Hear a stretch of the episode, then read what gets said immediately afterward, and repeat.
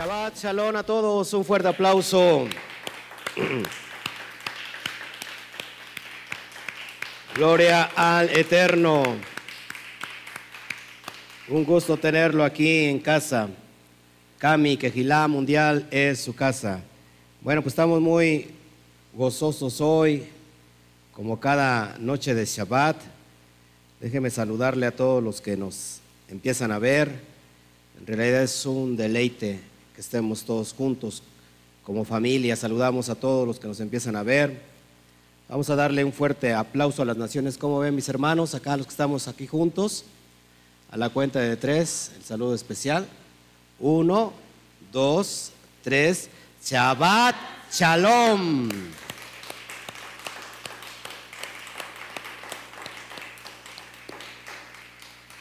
Estamos directamente eh, en vivo a través de Facebook y a través de YouTube. Así que saludamos a todos. Les saluda el pastor Oscar Jiménez Glés de este ministerio CAMI, Quejilá Mundial.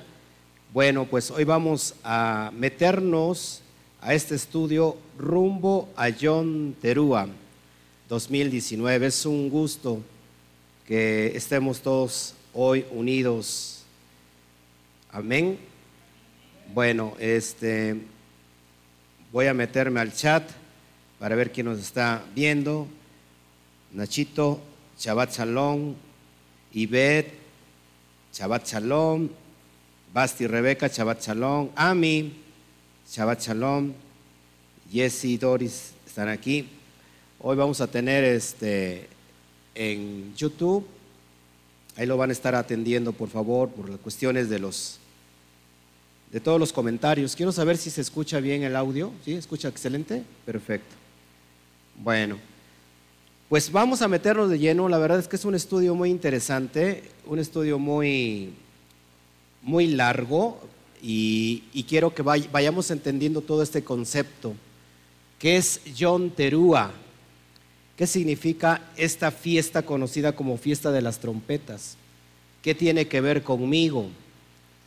Eh, esto no, estas fiestas no son para los judíos, ¿Por qué yo tengo que estar celebrando las fiestas? ¿Por qué yo tengo que saber las fiestas?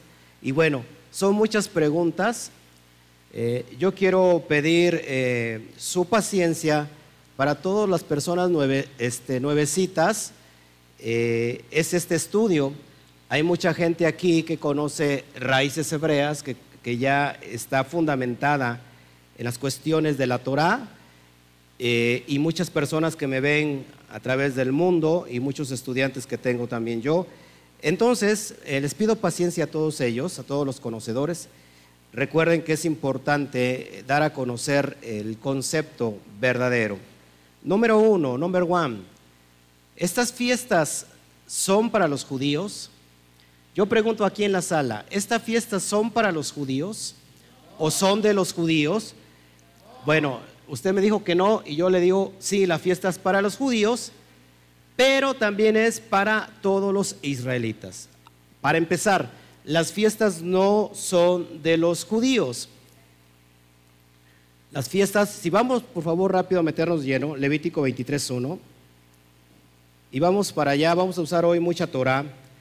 Yo te quiero enseñar cosas bien profundas en realidad, no porque yo sepa mucho, sino porque estando estudiando la Torah, estando estudiando eh, la ley y los profetas, y vamos a conocer todo el contexto de las fiestas hebreas. Para empezar, no son fiestas de los judíos, sino, fíjese qué dice Levítico 23, 1 al 2, por favor. Eso no lo traigo en pantalla, pero lo sígame usted con, en su casa, ahí en su Torah. Recuerde que siempre es bueno tener un lápiz, un papel a mano para estar copiando todo lo que estamos dando aquí. Muchas veces nos confiamos en nuestra memoria y la memoria es traicionera. La memoria falla. Entonces es mejor confiar en un pequeño lápiz, lapicero eh, y una hoja. Y si no, usted tiene grabado este estudio para que lo siga usted viendo. Vamos a Levítico 23, 1 al 2 y, dice así, Habla, habló Yahweh a Moshe diciendo, habla a los Bene Israel, a los hijos de Israel, y diles las fiestas solemnes de Yahweh. Las fiestas solemnes de quién? De Yahweh. Las fiestas son del Eterno, las cuales vas a proclamar como santas convocaciones. Van a ser estas. Ahora, queda estipulado para empezar a abrir aquí un poquito el tema, que las fiestas no son de los judíos, las fiestas no son de los israelitas, las fiestas son del Padre Eterno. Vamos a darle un fuerte aplauso al Padre por sus fiestas.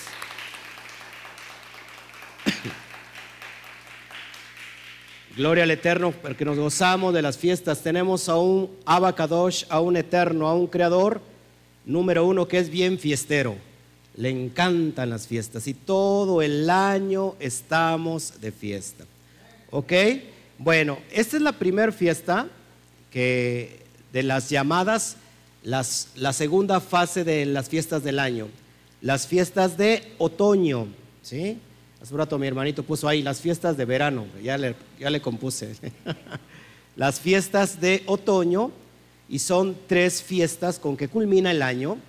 ¿Sí? Para el pueblo judío, el primero de Tisri, el mes séptimo, es Año Nuevo, Rosh Hashanah, ¿sí? lo que es la cabeza del año.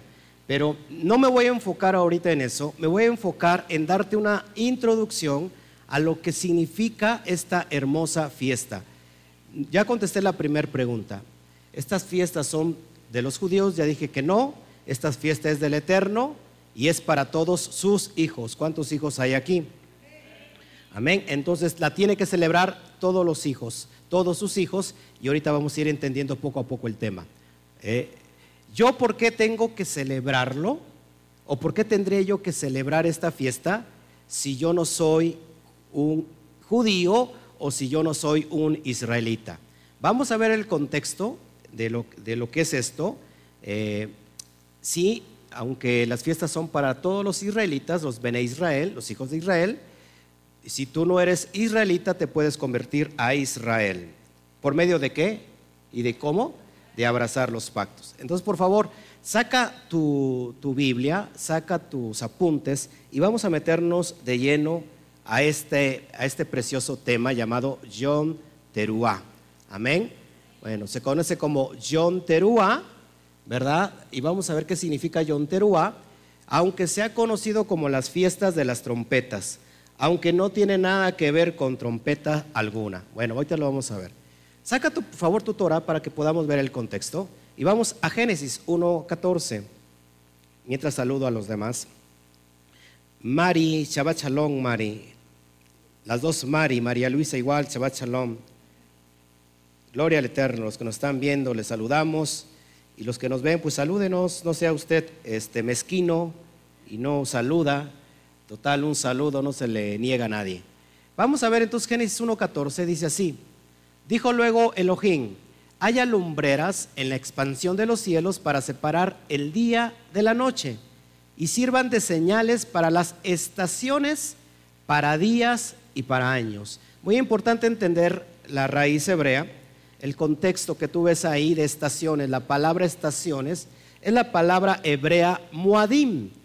Muadim, eh, que se transliteró como la, la palabra castellana estaciones, no hace referencia a las estaciones del año como nosotros tenemos entendidos. A ver, tenemos cuatro estaciones del año, ¿no?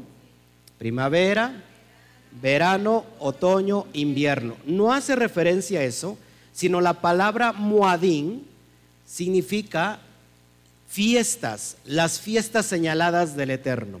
Entonces, por eso el Eterno puso señales en los cielos para que podamos nosotros ver, estar viendo, estar mirando las señales de las muadín, de las citas. Amén.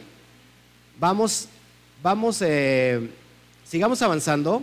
Mira lo que dice Primera de Tesanolicenses 5.1. Lo tienes ahí en pantalla. Shabbat Shalom, Vero, Verónica. Qué bueno que nos estás viendo. Primera de Tesanolicenses 5.1 dice, pero acerca de los tiempos y de, los, de las ocasiones no tenéis necesidad hermanos, de que yo os, os escriba. Fíjate Pablo, cómo le está hablando a la congregación de Tesalónica. Y aquí la palabra tiempos es exactamente la misma palabra que te acabo de enseñar en Génesis, la palabra muadim, haciendo referencia a las, a las fiestas, a las citas señaladas por el Eterno. Versículo 2 dice, porque vosotros sabéis perfectamente el día del Adón, en que ha de venir como ladrón en la noche. Fíjate muy bien lo que dice Pablo. Ustedes no tienen, no tienen necesidad de que yo les diga acerca de las señales de los tiempos, acerca de las señales de las Muadim. Dice, no hay necesidad porque ustedes, hermanos, saben los tiempos señalados cuando de venir quién? Nuestro Adón, nuestro Mashiach, Yeshua, Yeshua HaMashiach. ¿Todos aquí? Entonces, ¿para quiénes entonces tienen que conocer los tiempos? Precisamente para aquellos que todavía no lo conocen. Por eso es de, vital importancia que tú conozcas todo el contexto. Sigo avanzando. Versículo 3, que cuando digan paz y seguridad, entonces vendrá el fin, la destrucción repentina, como, como los dolores de una mujer encinta y no escaparán.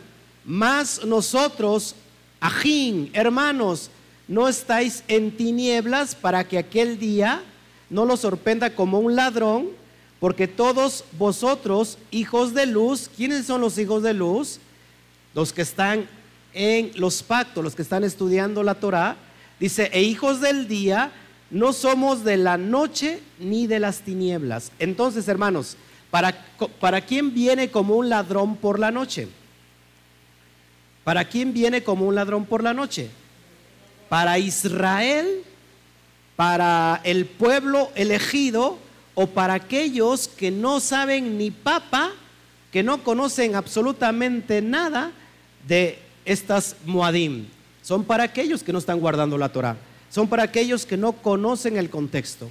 Por eso, hermanos, si nos estás viendo hoy, es de suma importancia que tú conozcas todo eso.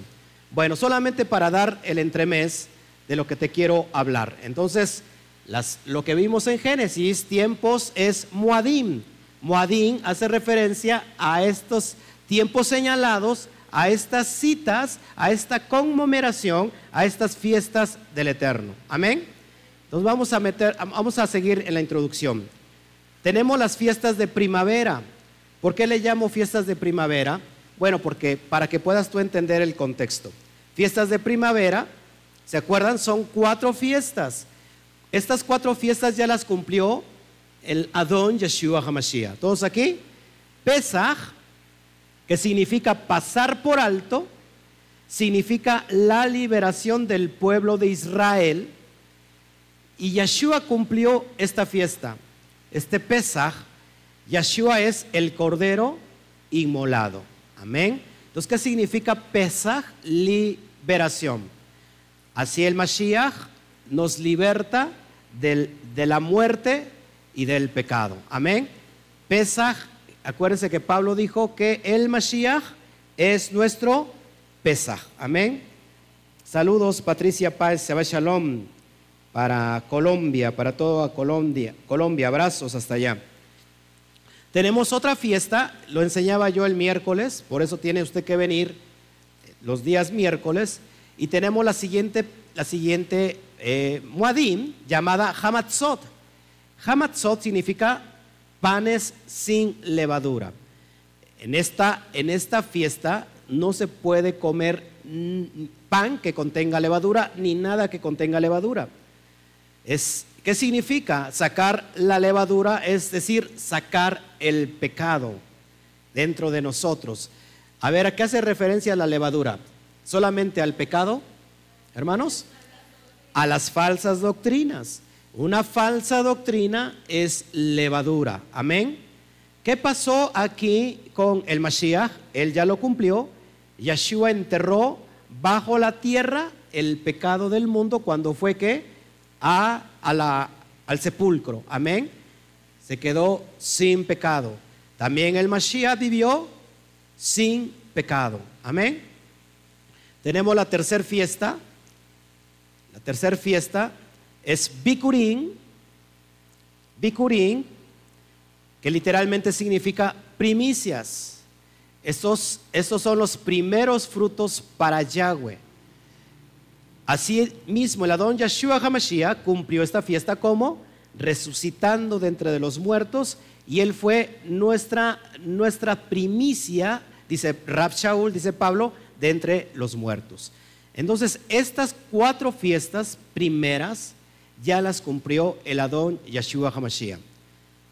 Me, me paso a la última fiesta de primavera llamada Shavuot, conocida como el Pentecostés. Mucha gente no, no sabe qué, qué, significa esta fiesta. Literalmente, Shavuot, la fiesta, eh, Shavuot viene de Shavuot, que significa semana, y Shavuot significa semanas. Literalmente es la fiesta de las semanas. Esta fiesta es cuando a los 50 días después de que el pueblo de Israel fue liberado, se le entrega la Torah en Sinaí, la palabra del Eterno. El Mashiach cumplió también esta fiesta y, es aquí en Hechos 2 cuando se derrama el Ruaja Kodesh. Amén. ¿Todos aquí? Entonces, estas son las primeras fiestas de primavera. Todo ya lo cumplió el Adón Yeshua HaMashiach. Amén. Ahora, las fiestas que vamos a ir estudiando son las fiestas de otoño, las últimas tres fiestas de otoño estas todavía no las cumple Yeshua, Hamashiach, sino que están por cumplirse. Es, un tiempo profético donde el Eterno, eh, Yahweh, va a mandar a, su hijo, al Mashiach, Ben David, para que se cierre todo el esquema profético. Entonces vamos a estar estudiando todos estos conceptos. Amén. Entonces las fiestas de primavera señalan las lluvias tempranas. Apúntalo, por favor. Hemos escuchado en la Biblia constantemente lluvias tempranas y lluvias tardías. Shabbat Shalom, Norma Anika. A todos, a todos les manda saludos, dice bendiciones. Amén. Spa Perritos, saludos. Shalom. Ok, entonces las fiestas de primavera señalan las lluvias tempranas. Lluvias tempranas tiene que ver con la con la eh, siembra, la primer siembra del año, llueve en Israel y, es, y se prepara el terreno para hacer la siembra. Eh, posteriormente tenemos las lluvias tardías, que es en el otoño, donde llueve un poco más y son para eh, recoger la cosecha. Amén. Vamos a, a Deuteronomio 11:14. Fíjate cómo dice la palabra. Es hermoso estudiar el contexto de la palabra.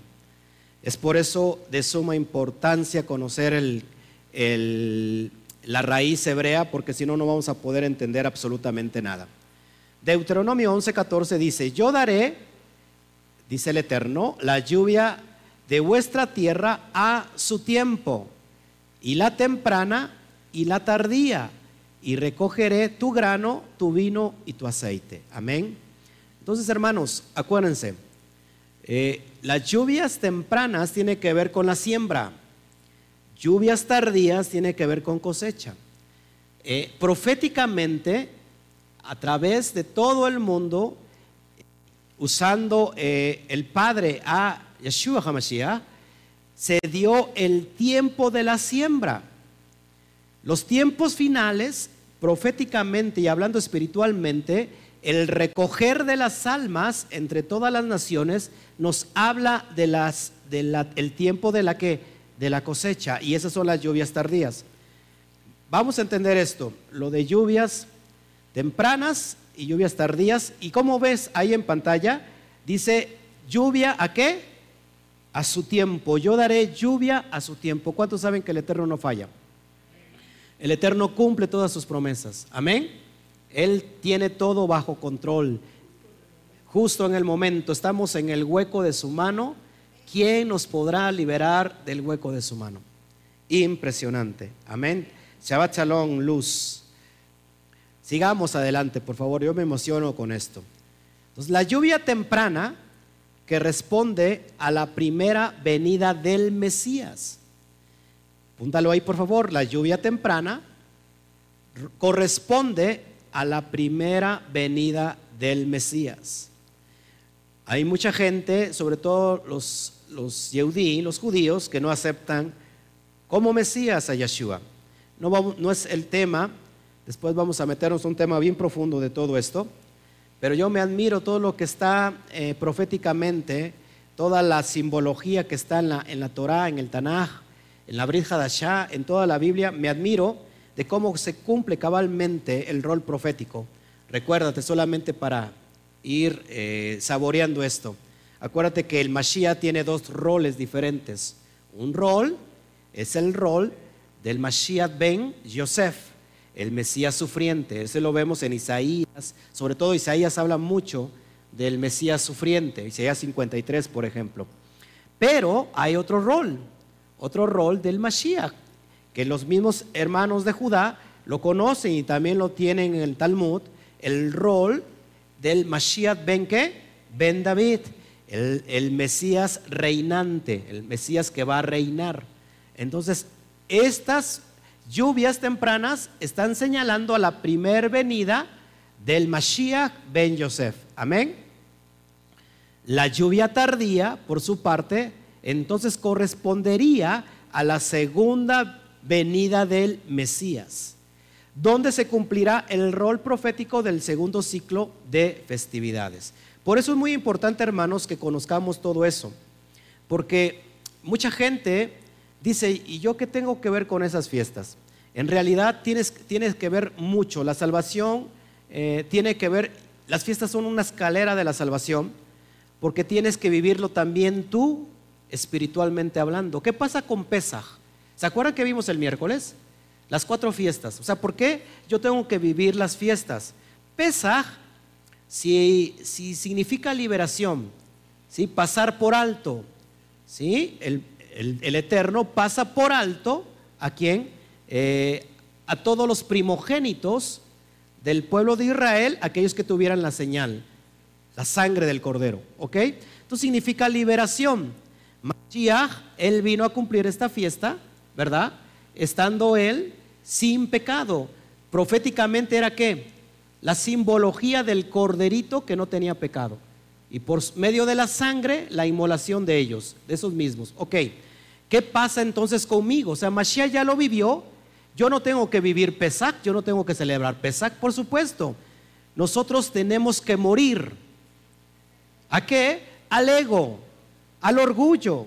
¿Sí? Tengo que morir de cierto o ciertos digo que si el grano de trigo no cae y muere, queda solo, dijo el Mashiach, pero si muere, fruto en abundancia dará. Entonces es necesario morir. Después tenemos la segunda fiesta, Hamatzot, que significa pan sin levadura. Es decir, no tenemos que pecado, ya no tenemos pecado. Tenemos que vivir sin pecado, como el Mashiach lo vivió y lo enseñó. Puedo haciendo, haciendo aclaración aquí. Entonces, alguien que no haya muerto a su ego y a su orgullo, ¿puede vivir sin pecado? Absolutamente no. Tiene que morir primero para que entonces pueda vivir sin pecado. Tenemos la tercera fiesta. La tercera fiesta es Bikurín. ¿Qué pasa con Bikurín? ¿Qué significa Bikurín? Primeros frutos. Así como eh, en Levítico 23 se ofrecían las primeras gavillas que se cosechaba en el tiempo de Aviv al Padre, el Mashiach fue eh, los primeros frutos, las primicias entre los muertos, él, resucitó en Bicurín. Ahora, ¿qué pasa con nosotros? ¿Cómo se aplica a mi vida espiritual? Pues tengo que vivir también dando frutos dignos de arrepentimiento, según lo dice Juan el, inmersor, el, el bautista, perdón. Ahora, si yo muero al pecado, puedo, puedo vivir sin Él. Y si vivo sin Él, entonces puedo dar frutos como lo habla Gálatas en el capítulo 5. ¿Ok? La cuarta fiesta, ¿cómo la aplico a mi vida? Es una escalera, recuerden, es una escalera para ir al Malhut. La cuarta fiesta tiene que ver con Shavuot, tiene que ver con el derramar del Espíritu, del, del Espíritu de la Santidad, del Ruach HaKodesh. Ahora, fíjate cómo es esta escalera. ¿podrá derramarse el espíritu de la santidad del Eterno sobre alguna persona egoísta, orgullosa, prepotente y soberbia? La respuesta es absolutamente no. Entonces, si tú no mueres, primero, Pesaj, no eres libertado de la muerte y no puedes pasar de la muerte a la vida, no puedes pasar de las tinieblas a la luz admirable.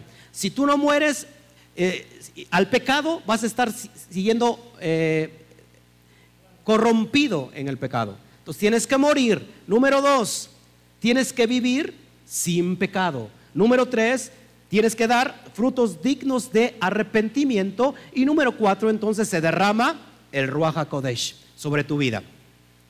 Nadie puede decir, pues yo solamente me paso para eh, Shavuot, eh, que es el derramar del Espíritu Santo, y a todo dar no, tienes que vivir los procesos de salvación de acuerdo como están escritos. Es por eso que es importante que celebre las fiestas. Por eso el Padre lo puso ahí, lo, lo dejó escrito para que tú y yo lo cumplamos y lo pongamos por obra.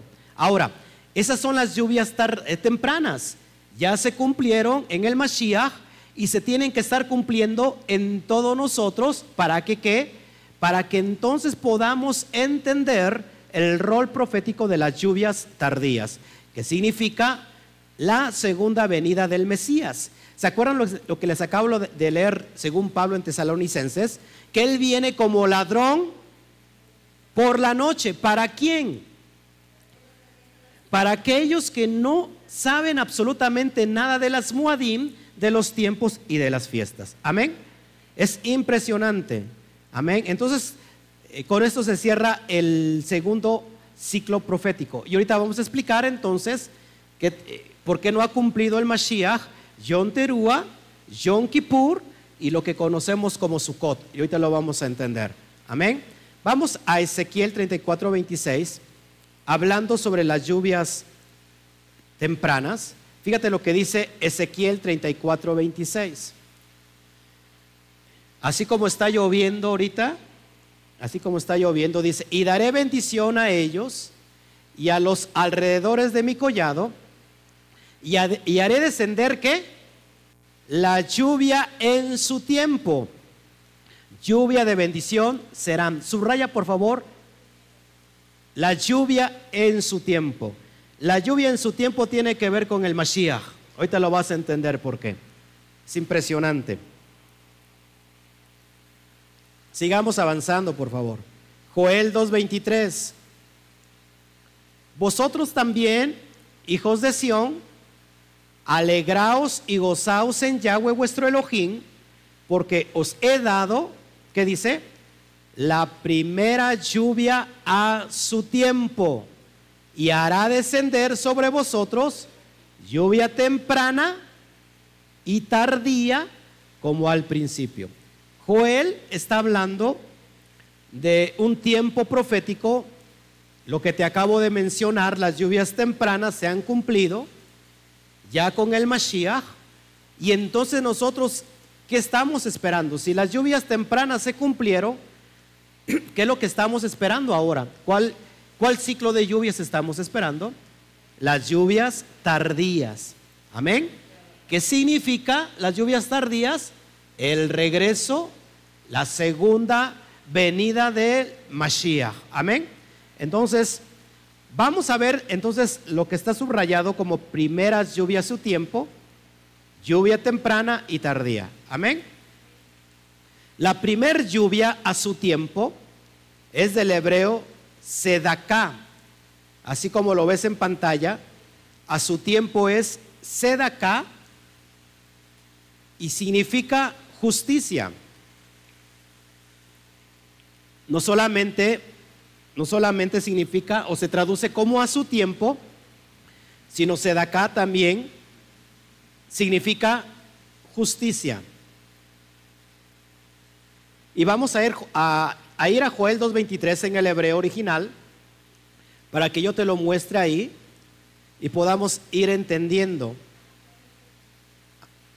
Fíjate lo que dice ahí, hijos de Sión, gozaos y alegraos en Yahweh, vuestro Elohim, porque ha dado a vosotros al yo quiero que, que veas eso, por favor, muy importante. Te lo voy a poner aquí en grande. El Aleph y la Taf, la primera letra del alefato hebreo y la última letra del alefato hebreo. Para que podamos ir discerniendo de qué se trata todo esto. Acuérdate, la primera letra Aleph, ¿a quién representa, hermanos? Al Todopoderoso, a Elohim. Si tú quieres llamarlo, eh, sobre todo por los nuevecitos, bueno, a Dios. Él representa al Dios Todopoderoso, la letra Aleph, y es la primera letra del alefato hebreo. Luego tenemos la letra Taf, que es la última del alefato hebreo. ¿Y recuerdan qué significa o qué tiene que ver la letra Taf? ¿Se acuerdan? La señal de pacto también significa pacto. Es decir, que Joel 2.23, que nos está hablando de lluvias de otoño, lluvias tempranas y lluvias tardías y lluvias a su tiempo, no, nos está hablando sino de otras cosas, de, otra, de otra cosa, sino de qué? De que el Padre tiene un pacto con su pueblo, un brit con su pueblo. ¿Se acuerdan que eh, en Apocalipsis 1.8 el propio Mashiach le dice a Yohanan, yo soy el Aleph y soy la Taf, el principio y el fin, el que era, el que ha de venir, el Elohim Todopoderoso. Es decir, cumpliendo el rol profético de que el Mashiach va a regresar. Amén. Nosotros si nos vamos a la pictografía hebrea, tenemos la letra Aleph representada por un por un toro, por la cabeza de buey, por la cabeza de toro. Acuérdate que el toro representa la fuerza, el poder, el liderazgo, y es así como se representa al Todopoderoso.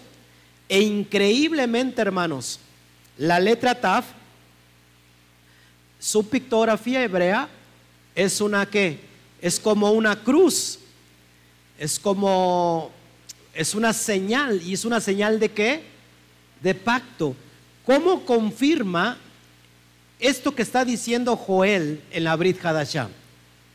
Tenemos curiosamente, de una forma eh, coincidencial, no es coincidencia, el Mashiach muriendo en un madero, en una señal de pacto.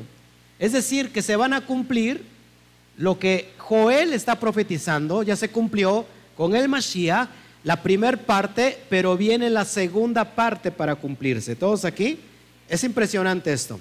A mí me, llama mucho la atención. Entonces la primera lluvia, lo que se, se, se traduce sedaká a su tiempo, también sedaká tiene que ver con justicia. La primer lluvia en hebreo también es ha more y se puede traducir, perdón, la primer lluvia, lo que, lo que dice a su tiempo es la palabra sedaká. La primer lluvia en el hebreo es jamoré y se puede traducir también como el maestro. Acuérdense que more significa maestro. ¿Se acuerdan a dónde lleva eh, Abraham a Isaac? ¿Al monte qué? Al monte Moría al monte Moria. Moria tiene que ver con la palabra hebrea moré, al monte de la enseñanza. Entonces, fíjense, aquí está haciendo referencia Joel. Justicia, el maestro. Si lo unimos, justicia y el maestro nos da como resultado el maestro de justicia. A quien tenemos en los tiempos del primer siglo como el rabí, como el ladrón, enseñando a, todo el pueblo judío a interpretar correctamente la Torah. ¿A quién tenemos? A Yeshua HaMashiach. Él es el maestro de justicia. Él es Yeshua Hasadik. Yeshua el justo, el Sadik. Amén. Por eso todo está conectado con lo mesiánico. Por eso tú ves en pantalla y pongo ahí rumbo al reinado milenial y ves ahí un león con una corona. ¿A quién está haciendo referencia? Al león de la tribu de Judá, representando al Mashiach, Yeshua. Amén. Por eso este rol profético y este tiempo de las fiestas tardías terminan con qué? Con Sukkot. Y Sukkot hace referencia al reinado milenial. Impresionante. Impresionante lo que estamos viviendo nosotros. Entonces, el maestro de justicia. Yeshua HaMashiach. ¿Habrá otro maestro como él? Pregunto acá. No hay otro, no hay otro moré, no hay otro maestro como él. No hay otro rabí. Hay muchos rabinos hoy en día. Hay muchos maestros enseñando hoy en día muy buenos y que el Eterno los usa, gloria al Eterno por ellos.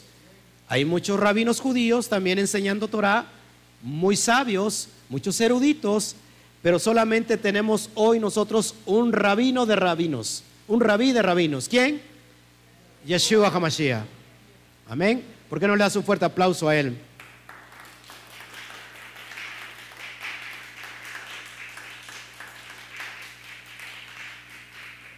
Ahora fíjese hermanos, las lluvias tempranas y las lluvias tardías es la manifestación de la justicia del Eterno.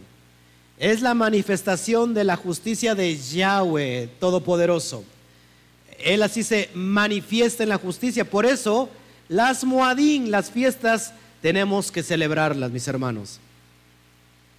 Entonces, número uno, llegan justo a tiempo. Las lluvias tempranas, como repasando, tiene que ver con la primer venida del Mesías. Las lluvias tardías tiene que ver con la segunda venida del Mesías. Amén. Entonces, primer venida y segunda venida. ¿Estamos todos entendidos aquí? ¿Sí? Es muy fácil de entender. Ahorita, por ejemplo, está lloviendo. ¿Esas lluvias qué representarían? Las lluvias tardías.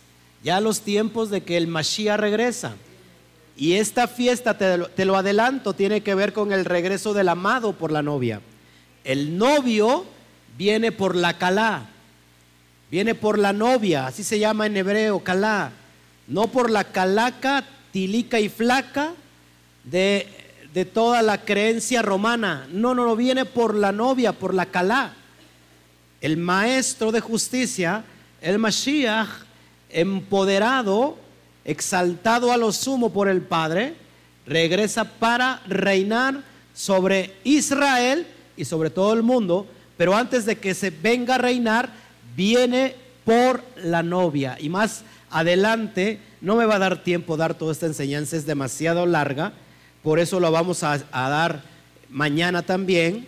Y todavía tenemos el lunes que vamos a celebrar ya la fiesta como tal. Desde el domingo al atardecer eh, nos reunimos para celebrar esta fiesta. Entonces mucha gente a lo mejor está en contra de las raíces hebreas. Tengo que, que, dar, eh, por cierto, que mucha gente se ha, eh, ha usado o, o ha mal usado las raíces hebreas. Entonces, es por eso es importante. Nosotros creemos en el Mashiach, por supuesto. Creemos que Él es el Mashiach. Creemos que Él viene por su pueblo, que Él viene por la Calá, que Él viene por la novia. Por eso tú y yo tenemos que estar preparados. Hoy estamos como las novias, como, la, como las vírgenes sensatas o insensatas. ¿Qué tenían las vírgenes, las vírgenes sensatas? tenían la lámpara y tenían el aceite. Están, estamos prevenidos, estamos viendo las señales en los cielos que nos marcan Muadín, los tiempos señalados por el Eterno. Estamos listos. ¿Qué pasaba con las, las otras vírgenes que estaban insensatas? Tenían la lámpara, pero no tenían el aceite. Y por ahí te digo que tú puedes tener lámpara. La lámpara representa la palabra del Eterno. Puedes estar estudiando la lámpara, puedes estar estudiando la Biblia una y otra vez, pero te falta entonces el aceite. El aceite representa la unción dado por el Padre para que pueda reconocer su verdad. Amén. Fíjate lo que dice Gálatas 4:4. Pero cuando vino el cumplimiento del tiempo, acuérdense, cuando vino el cumplimiento del tiempo, ¿de cuál tiempo? ¿De qué tiempo estamos hablando? De las lluvias tempranas. Cuando vino el cumplimiento del tiempo, Elohim envió a su hijo, nacido de mujer y nacido bajo la ley. Ya se cumplió la primer parte. Amén. Impresionante. Tenemos, vamos a segunda los Corintios 5:21. Segunda a los Corintios 5:21 dice en pantalla, al que no conoció pecado, por nosotros lo hizo pecado para que nosotros fuésemos hechos justicia de Elohim en él.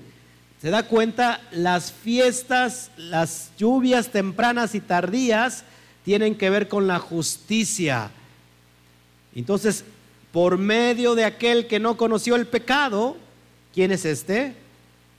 El postrer Adán, el Mashiach, dice, por nosotros lo hizo pecado, para que nosotros fuésemos justos, sadik de Elohim en él.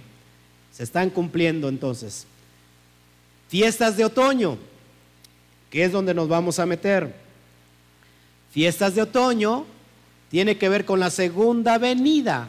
Lo que te hablaba yo anteriormente es el ciclo profético para indicar la lluvia tardía. Bendito sea el Eterno que estamos ya viviendo en esos tiempos. Alguien no me escuchó aquí. Bendito sea el Eterno que estamos ya viviendo en esos tiempos. Yo pensé que se iba a gozar, yo pensé que se iba a alegrar. Somos como, como esas vírgenes, como, esas, como esa betulá que está, como esa calá que está lista con la lámpara y con el aceite. Amén. Santiago 5:7. Por tanto, hermanos, fíjate lo que dice sobre la segunda venida. Tened paciencia hasta la venida del Adón tened paciencia hasta la venida del Adón, es decir, hasta el tiempo de la lluvia tardía. Mirad cómo el labrador espera el precioso fruto de la tierra, aguardando con qué? Con paciencia hasta que reciba la lluvia temprana y la lluvia tardía. ¿Te das cuenta? Entonces la venida del Eterno, la venida del Yeshua HaMashiach, hace referencia a la lluvia tardía. También a la temprana, pero ya se cumplió. ¿Qué dice, qué dice? ¿Qué dice Santiago? Que tenemos que tener paciencia. ¿Hasta cuándo? Hasta la venida del Adón. Acá tenemos a una hermana que está pidiendo paciencia al Eterno. La hermana dice, Adón, pido paciencia, pido paciencia, pero ya. El que me entendió bien, el que no, Saludos, saludos a todos los que nos están viendo. Dodo hasta apenas le entendió y apenas está riendo. Vamos a, a, meternos entonces a las fiestas de otoño. Yo creo que solamente es una embarradita que te voy a dar hoy para que el día de mañana me puedas seguir a las 12 del día por YouTube también y por Facebook y podamos seguir con el estudio. Yom Teruah significa el día de aclamación. Y ahorita vamos a ver por qué el día de la, aclamación, qué significa Teruah. Yom Kippur tiene que ver con el día de la expiación, el día del perdón. Y tenemos por último, para cerrar el ciclo de las fiestas de otoño, a Sukkot, como la fiesta de las cabañas. Amén. Que todas apuntan, estas fiestas de otoño apuntan al león de la tribu de Judá. Son tres pasos que culminan en el reino mesiánico. En el hebreo, en el latit labo. En el latit labo, el reino mesiánico. ¿No se, no se emociona, hermanos? Estamos en esa recta de celebrar esto. ¿Qué hacemos? Présteme tantito atención. ¿Qué estamos, qué se hace en Pesaj? Se cena el cordero de Pesaj. Se cena pan sin levadura. Porque acuérdense que el Pesach inicia en el 14 del mes de Aviv o Nisan. esa misma noche ya entra la fiesta de los panes sin levadura. Ahora, ¿celebró el Mashiach Pesach? ¿Sí o no? En la Brit ya lo vemos celebrando el Pesach junto con todos sus discípulos. ¿Qué dice Pablo? Que cuando celebramos el Pesach, le dice a los corintios, ¿qué, qué hacemos cuando celebramos el Pesach? Hermano Toño, ¿qué hacemos?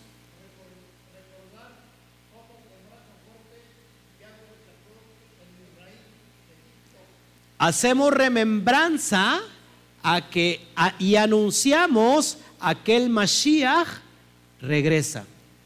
Entonces, hermanos, fíjense cómo se transgrede sin conocer el contexto verdadero. Toda la cristiandad está celebrando el Pesaj y lo conoce como la cena del Señor, la institución de la cena del Señor. ¿Cada cuánto lo hacen? Mi hermano Toño me decía que lo hacían cada ocho días, cada domingo. Esta, esta fiesta, como, conocida como la fiesta del Señor, no es ninguna nueva institución, sino es la misma fiesta de Pesaj. Y la fiesta de Pesaj es anual. Todas estas fiestas que te estoy enseñando es anual, es cada una vez al año. Entonces, si, si nosotros cuando cenamos Pesaj, ¿qué estamos haciendo? Anunciamos que el Mashiach regresa. Entonces, cuando nosotros empezamos a celebrar las fiestas de otoño, hermanos, estamos realmente ya no solamente anunciando que Él viene, sino que ya estamos esperando que Él venga. Esa es la gran diferencia, mis hermanos. Entonces, eso es lo que estamos haciendo nosotros. Amén. Vamos a Levítico 23, 24 al 25, para meternos un poquito al contexto de la, de la fiesta en especial de Yom Terúa. Dice, habla, y habló Yahweh a Moshe diciendo, habla a los hijos de Israel y diles, en el mes séptimo, en el primero del mes, es decir, en el primero del mes séptimo tendréis día de reposo. La palabra reposo es Shabbatón, una conmemoración, es decir, un cicrón al son de trompeta. Ahí la palabra en el hebreo es teruá y una santa convocación, es decir, una mikra kodesh. Versículo 25, ningún trabajo de siervo haréis y ofreceréis ofrenda encendida, es decir, karaf y she, karaf y she a Yahweh. Vamos a, a desmembrar este pasaje para ir entendiendo las palabras que te acabo de citar en hebreo. La palabra sicrón es del Strong 2146 y sicrón es recuerdo, memoria, memorial, momento, recordatorio o recordativa, es lo que significa sicrón. Tenemos la otra palabra terúa del Strong 86, corrígeme si no me equivoco, porque aquí veo muy lejos, me quedó muy lejos, 8643, ¿sí? H significa del Strong hebreo que significa clamor, aclamación de alegría, grito de batalla, toque de trompeta de alarma, trompeta que despierta, un gran ruido, un gran estruendo. Yo pensé que aquí me iban a hacer el grito de alegría, la aclamación de alegría. Eh, otra vez pongo, teruá significa clamor, aclamación de alegría, grito de batalla, toque de trompeta de alarma, trompetazo que despierta, un gran ruido, un gran estruendo. Eso significa teruá. Por eso la, la palabra yon, que significa día, día de las trompetas, la fiesta de las trompetas, en realidad no significa la fiesta de las trompetas, en realidad significa el día de la aclamación, el día de la alegría, el, día del grito, el, día del estruendo. Amén. La palabra también rúa hace referencia a hacer ruido. gritar, aullar, cantar. Nótese aquí, hermanos, que algunos van a gritar de alegría cuando venga el amado, cuando se cumpla John Teruá, pero algunos otros van a, gritar de horror. ¿Qué grito prefieres? ¿El grito de alegría o el grito de, de dolor? El grito de muerte, el grito de zozobra. Nosotros nos vamos a alegrar y vamos a dar un grito, pero de alegría, hermanos. Es por eso que te tienes que acercar a lo que estamos a, lo que el Eterno nos está enseñando hoy. Micra, la palabra micra, que significa santa convocación o convocación, su raíz es cara, que significa llamar a leer, según en Nehemías 8, 8 al 9. Entonces, es llamados a estar juntos en una asamblea sagrada. Fíjate lo que es entonces Levítico 23, lo que está diciendo el, Padre, lo que significa Yom Terúa, nos está llamando a tener una asamblea Kadosh, nos está llamando a que nos reunamos todos como pueblo, nos está llamando a que nos unamos en un ejad, en una unidad, como el pueblo de Israel, porque para el Padre es una Mikra Kodesh, es una santa convocación. Amén. La palabra karab y she, que significa como ofrenda encendida, significa acercarse a la presencia de Yahweh, acercarse a la presencia del Padre, acercarse a la presencia del amado. Entonces, ¿a qué nos está llamando el Padre? Le dice a, Moshe, diles a todo mi pueblo que en el séptimo, al primero del día del séptimo mes, que todos hagan un chabatón, que, haya un reposo, que no trabaje nadie. ¿Por qué? Porque hay una conmemoración de mi parte. Yo los estoy llamando al grito, a la unidad, para que todos estén cerca de mí, para que puedan eh, tener una reunión, una asamblea sagrada y todos puedan estar cerca de mi presencia. Qué tremendo que nosotros nos gozamos por eso. El día el día domingo por la tarde, domingo por la tarde, al atardecer, nosotros estamos dando este grito de júbilo, de alegría, de gozo, porque Él regresa, porque el Padre nos está reuniendo para darnos esa noticia. Amén. Gloria a el Eterno. Entonces, Teruá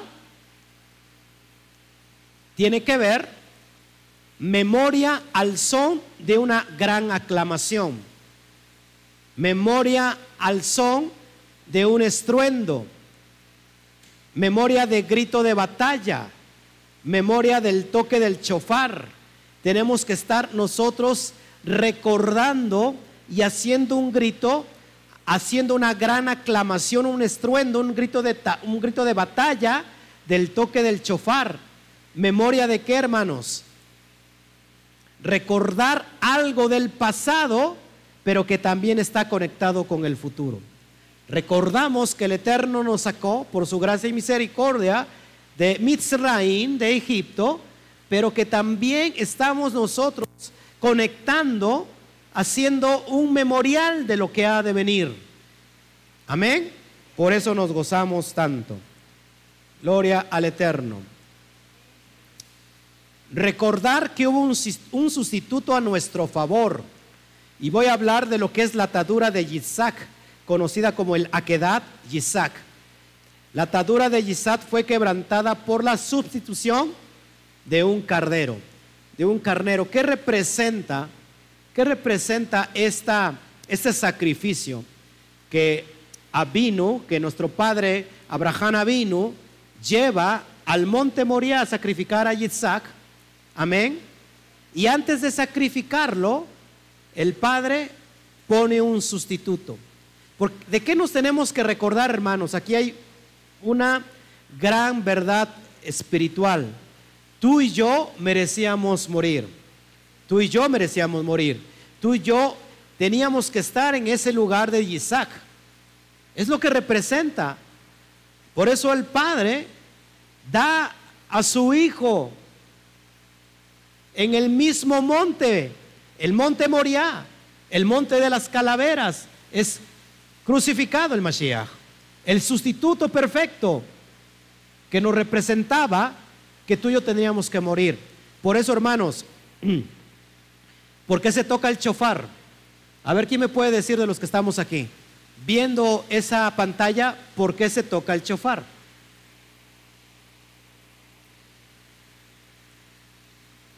¿Por qué el chofar? Para empezar, ¿qué es el chofar? Un cuerno de carnero. ¿Qué hacemos en John Teruá? En? ¿Por qué soplamos el chofar? ¿Por qué? Bueno, por ejemplo, no lo voy a soplar porque ahorita me quedo sin aire. Eh, tengo reseca la garganta, todavía tengo un poco de gripa y si lo toco, me quedo con el, se me va el aire que tengo para terminar. Bueno, ¿por qué se toca el chofar en Yom Teruá? ¿Qué hacemos cuando se toca el chofar? Recordamos que hubo un sustituto en el día que tú y yo teníamos que morir. Ese sustituto que vemos ahí en lugar de Isaac teníamos tú y yo que estar ahí. Por eso se toca el chofar haciendo memoria de la sustitución perfecta de ese animalito, de ese carnero. Y que hoy tenemos un carnero proféticamente haciendo referencia a quién? Al Mashiach. Amén. Impresionante. Según la tradición rabínica, este es el primer gran sonido de chofar que se escuchó en, la tierra. Este es el primer gran sonido de chofar que se tocó en la tierra. El segundo gran sonido del chofar fue en Sinaí. ¿Qué pasó en Sinaí? Se oyó el chofar, el estruendo, el clamor. Fue cuando se entrega qué? La Torah, el sonido del shofar. Ahí me faltaron los efectos especiales. Y el tercero será tocado en el regreso del Mesías. Yo les enseñaba la analogía. El novio, cuando viene por la novia, que lo voy a enseñar el día de mañana, no se lo pierda. El novio, cuando viene por la novia, toca el chofar desde fuera. El, novio viene con los amigos, toca el chofar y la novia está lista, está preparada, vestida, porque sabe que el novio viene por ella. Y se van y culminan el matrimonio hebreo. Amén. Lo vamos a, enseñar el día de mañana. el tercero será tocado con el regreso del Mashiach. Entonces, recordar algo del pasado, pero que también está conectado con el futuro. Acuérdate, recordar algo del pasado, pero que también está conectado con el futuro. Israel escuchó el primer estruendo cuando estaba reunido a los pies del monte Sinaí. Amén. Vamos a ver esto. Éxodo 19, 16 y 19. Aconteció que el tercer día, cuando vino la mañana, vinieron truenos y relámpagos y espesa nube sobre el monte y sonido de bocina muy fuerte y se estremeció todo el pueblo que estaba en el campamento. Israel escucha ahí el, estruendo de bocina. Versículo 19, el sonido de la bocina fue, fue en aumento, iba aumentando en extremo. Moshe hablaba y Elohim le respondía, ¿con qué? Con voz tronante. Ahí está el estruendo. Así lo vamos a ver cara a cara, hermanos. Entonces, ¿qué pasó? En Sinaí se encendió la luz en la oscuridad. ¿Qué va a pasar en ese día, hermanos? En el postrer tiempo, en el postrer día, se va a encender una luz en medio de la oscuridad, en medio de las tinieblas. Amén. Bueno, yo creo que hasta aquí le vamos a dejar. El día de mañana voy a tratar a seguir con el tema y, voy a, y vamos a ver la, la especificación de teruá como voz de estruendo. Amén, mis hermanos. Gloria al Eterno. Gracias por estarnos viendo, gracias por su asistencia. Saludamos a todos. Yo quiero darme este tiempo para orar. Hay muchas peticiones, hay muchas necesidades hoy en esta en esta tarde noche. Te invito a que te quedes conmigo conectado para el día de mañana y que podamos nosotros entender todo lo que vamos a ver. Por tantísimo, que podamos atender el llamado de nuestro abacadosh que está sonando, el silbido del pastor entre todas las naciones para que todas sus ovejas escuchen su voz y le obedezcan. Eh, te invito para que el día de mañana no te lo pierdas. Estaremos siguiendo con este tema precioso. Vamos a ver eh, todo, todo lo que referente a Teruá. Vamos a ver el significado espiritual en mi vida, de Teruá en tu vida. Y vamos a ver por qué tiene que ver con un matrimonio. ¿Qué tiene, ¿Por qué tiene que ver con bodas? Teruá hace referencia a unas bodas. Y vamos a ver todo eso el día de mañana. Amén. Bueno, eh, si tienes peticiones, por favor, me las, hacen, me las hacen llegar para irnos despidiendo. En realidad ya tengo muy cerrada mi garganta.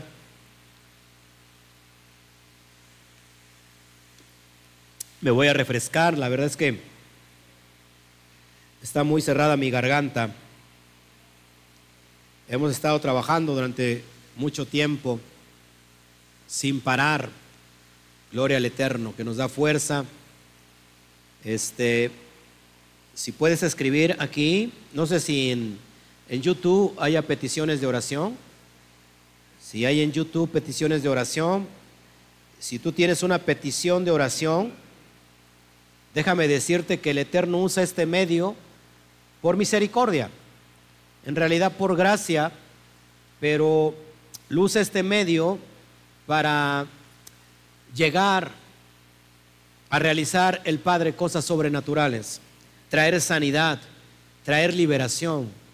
Hemos orado por personas que han estado secuestradas y han sido liberadas por, por la misericordia del Todopoderoso. Ya está la primera petición aquí. También a nuestra hermana le dio dengue, a nuestra hermana Martina. Mucha gente está batallando con el dengue. Todo esto tiene que ver con las señales de los últimos tiempos, hermanos. Las epidemias, lo que se va a soltar, lo que habla Apocalipsis, las plagas, todo eso tiene que ver con lo que estamos viviendo.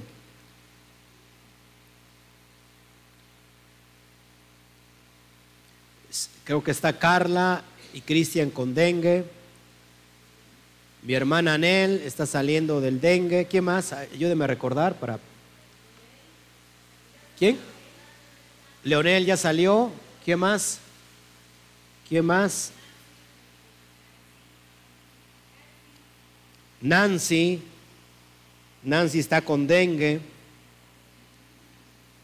Entonces, si hay personas que tienen dengue, vamos a tratar después el tema. Este es el del dengue.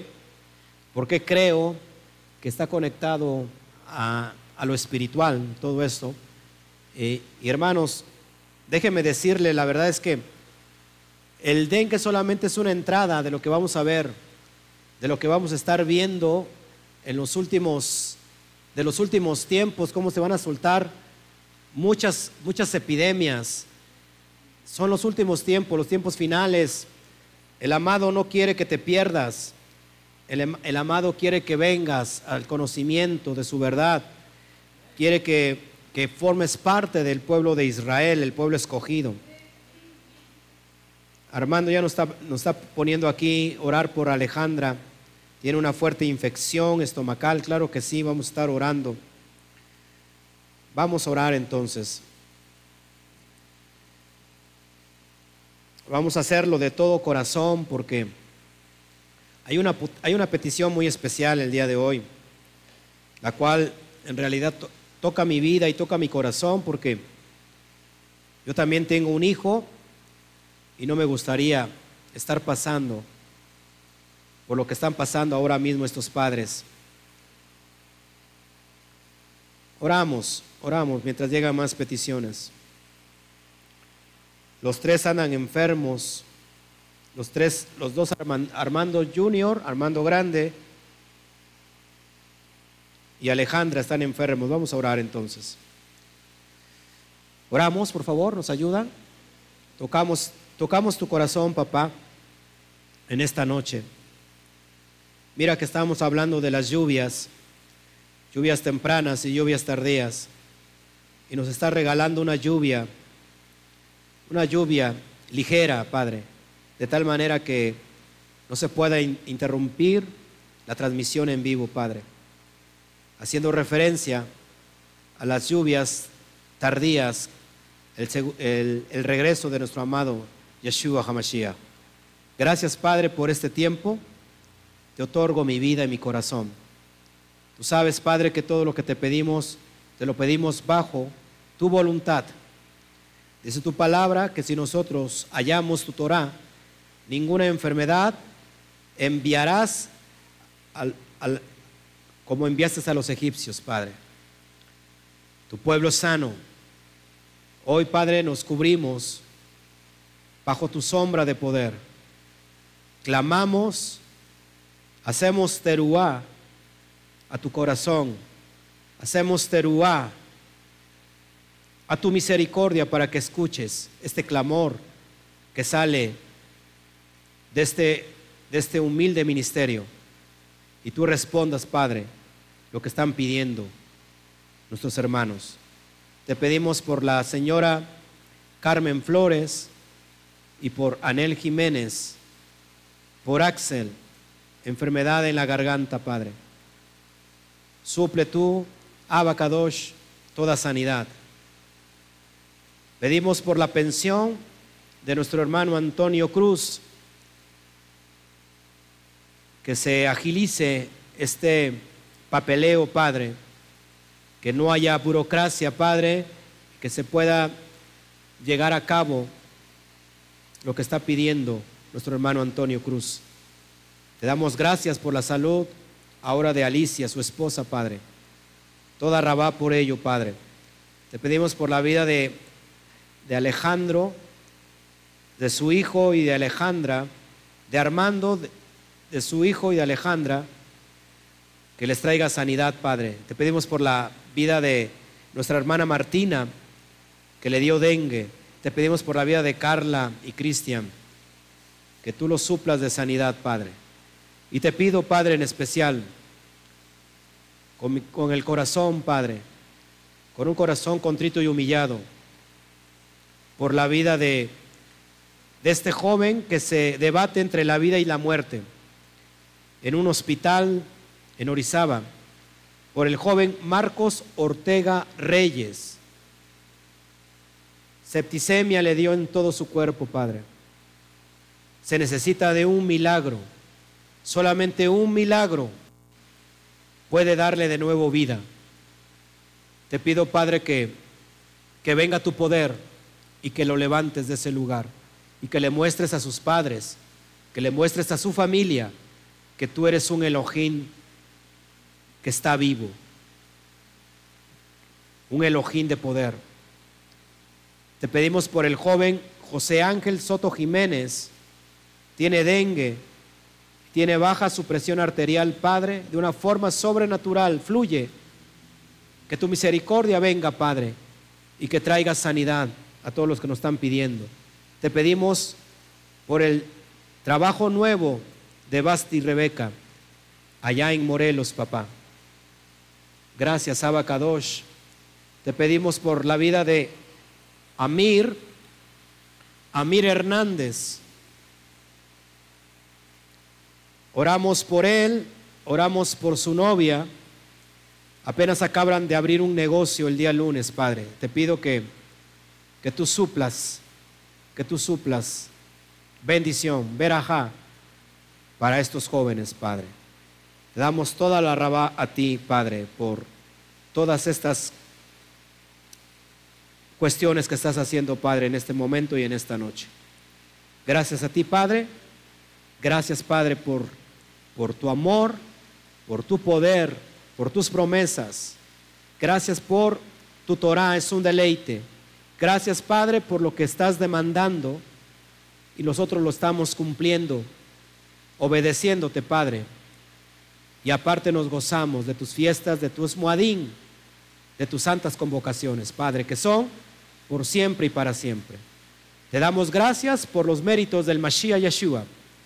Gracias a Él, por, la vida del Sadik, por la vida del justo, hoy nosotros podemos gozarnos en medio de, de entre todas las naciones. Padre, está recibiendo tu verajá.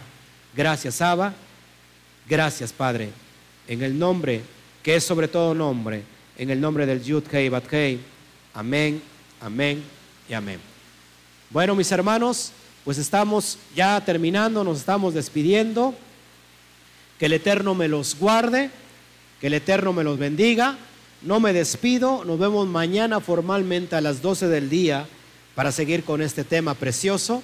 Y como decimos toda la comunidad aquí, a toda la comunidad mundial, a la cuenta de tres nos despedimos con el saludo habitual. Uno, dos, tres. Shabbat Shalom. Que el Eterno me los bendiga. Nos vemos. Aplausos fuertes.